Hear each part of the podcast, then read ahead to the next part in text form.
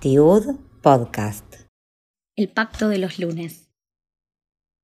Yo no quería ser morá. A mediados de los 90, la profesión estaba un poco devaluada, como todo en la Argentina. Quería elegir una carrera importante, algo que me permitiera cambiar el mundo, alzar mi voz, hacer la diferencia, dejar mi huella.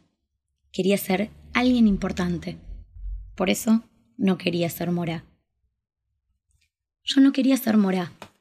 Sin embargo, jugaba a enseñarle a mi hermana menor, pizarrón y tizas de por medio, todo cuanto aprendía en el yule, hasta que ella se cansó de jugar.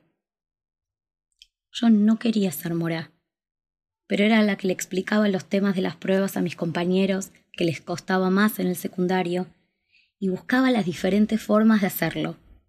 Incluso dibujaba historietas para que les fuera más fácil entender lo que había para estudiar. No querían, no. Aunque había elegido la orientación de educación del bachillerato, no iba a ser morá. Yo no quería ser morá, lo tenía muy claro. Y aún así, cada semana, desde los 16 hasta los 20, me esforzaba por planificar peulot distintas y creativas para que mi janijim de todas las edades, en diferentes instituciones, no solamente jugaran, sino que pudieran aprender contenidos mientras lo hacían. Yo no quería ser morá, lo sabía, y por eso en la universidad elegí otra carrera más importante para estudiar. Y solo para no perder el idioma, a la par me anoté en el Seminario Rabínico Latinoamericano en la carrera prerrabínica, que casualmente coincidía con la de Morá. No quería ser Morá, pero me aburría tanto el primer trabajo de oficina que tuve, sentía que daba igual si estaba sentada yo u otra persona. No precisaban nada de mí, nada especial. Cada semana era igual y podía ser yo o cualquiera el que viniera el lunes siguiente. Yo no quería ser morá. Lo tenía decidido. Pero a la vuelta de cada elección me encontraba de nuevo ahí, rozando desde algún costadito la hora A. Y un día me llamaron para una entrevista en la escuela de la comunidad donde los fines de semana era madrija porque necesitaban una morá. Y cuando a mis 19 años entré por primera vez al aula, con guardapolvo blanco, nuevo, disfrazada de maestra de verdad, sentí una adrenalina que recorría todo mi cuerpo. Algo similar a lo que sienten los actores cuando estrenan una obra de teatro.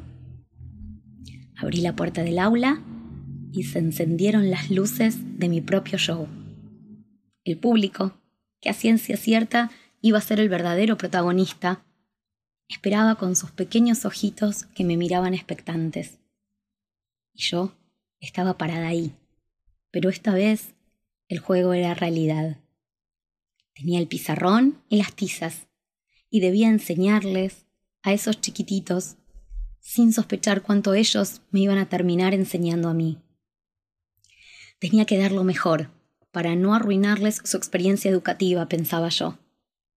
Ellos estaban en primer grado y yo sentía que de mí dependía que les gustara venir a la escuela y aprender. Cargaba con esa responsabilidad. Tenía que cuidar que ese primer encuentro con lo judaico y con el idioma fuese agradable y asequible para todos. No se los quería arruinar. Era una misión demasiado grande. Esa primera semana fui maestra por primera vez. Resolví peleas, me senté a pensar estrategias para ayudar a uno de los nenes que tenía un cierto nivel de autismo y muchas dificultades para aprender. Jugué con ellos en los recreos, porque me daba susto aún entrar en la sala de maestro donde eran todos grandes. Pedí ayuda para planificar, Estudié cada cuento como si fuese un final de la facultad. Me ocupé de conocer a cada uno de los 17 y sus historias. Y volví a mi casa y durante la cena le contaba a mi familia cada una de sus ocurrencias. Esa semana me reí, me preocupé, aprendí, enseñé, me divertí, me desafié y me enamoré a primera vista de esos pequeños. Y al llegar el primer viernes, luego de las brajot, mientras estábamos sentados todos en un magal, porque acabábamos de terminar uno de los juegos que había armado para la tarde de Shabbat, uno de ellos, con mucha ternura, me preguntó, ¿Vos te vas a ir como las otras que tuvimos? No, por favor, dijo otra nena y se levantó. Morá, te queremos pedir que vuelvas el lunes. Ya lo hablamos, agregó un tercero, y queremos que vos seas nuestra morá para siempre.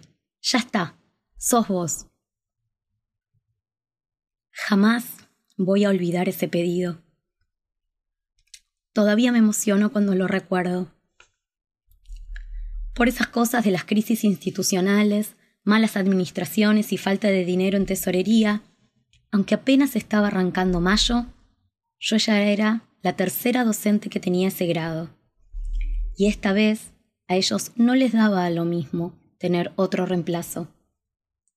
Querían que volviera yo.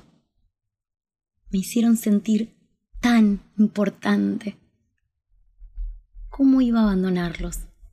No hubiese podido. Recuerdo que se me hizo un nudo en la garganta y se me llenaron los ojos de lágrimas. Le sonreí y mirándolos a los ojos dije que me iba a quedar. Que yo también quería ser su morá. No se preocupen, voy a volver los lunes, se los prometo, aseguré como quien hace un pacto. Y así fue. Volví la semana siguiente con una clase especial. Y por ese pedido, en julio, no acepté cuando me apareció la posibilidad de un nuevo trabajo en la radio que tenía que ver con mi otra carrera, la, importante. Ni tampoco hice la pasantía en el diario matutino. Ellos no lo saben, pero esa charla hizo que volviera cada lunes al aula durante todo ese año, a pesar de que no nos pagaban el sueldo como correspondía, y solo los viernes nos daban un puchito, como lo llamábamos, para el fin de semana. Eran épocas de promesas que no se cumplía, fusiones y achicamiento institucional. Yo nunca firmé un contrato en esa escuela, pero el pacto de los lunes me hacía volver. Y no duró solo ese año. Por ese pedido Vuelvo cada lunes, desde hace 24 años, a otras aulas, otros formatos, otros roles, otros proyectos, otros barrios, otros chicos. Pero vuelvo siempre. Me costó mucho tiempo entender que este no era mi trabajo de mientras tanto, como le decía. Y aunque de ratos renegaba de mi vocación, de alguna forma la vida me volvía a poner en los caminos de la educación y a pesar de que terminé mi otra carrera y me recibí y hasta trabajé en varias oportunidades como periodista, siempre que pude combinarlo con mi trabajo en las escuelas e instituciones educativas, yo soy Morá. No trabajo de Morá. Es lo que soy. Y no tengo dudas de que esa es mi misión. Una misión que empecé a entender probablemente cuando hice casi sin querer el pacto de los lunes. Soy Mora y estoy convencida de que esa es mi espada para cambiar el mundo, mi forma de alzar mi voz, de hacer la diferencia, de educar generaciones que van a mejorar este mundo difícil. Es mi posibilidad de dejar huella. Y sí, seguramente no voy a ganar un Pulitzer, pero sé que puedo inspirar y abrir mentes alentar deseos, ayudar a transitar dificultades, sacar lo mejor de otros, brindarme con honestidad, desafiarme con cada nuevo grupo, dejar mi alma en cada nueva función y enamorarme de esos chicos de los que me apropio por un año y me sigue emocionando cuando los veo en Facebook crecer, casarse y hasta tener hijos.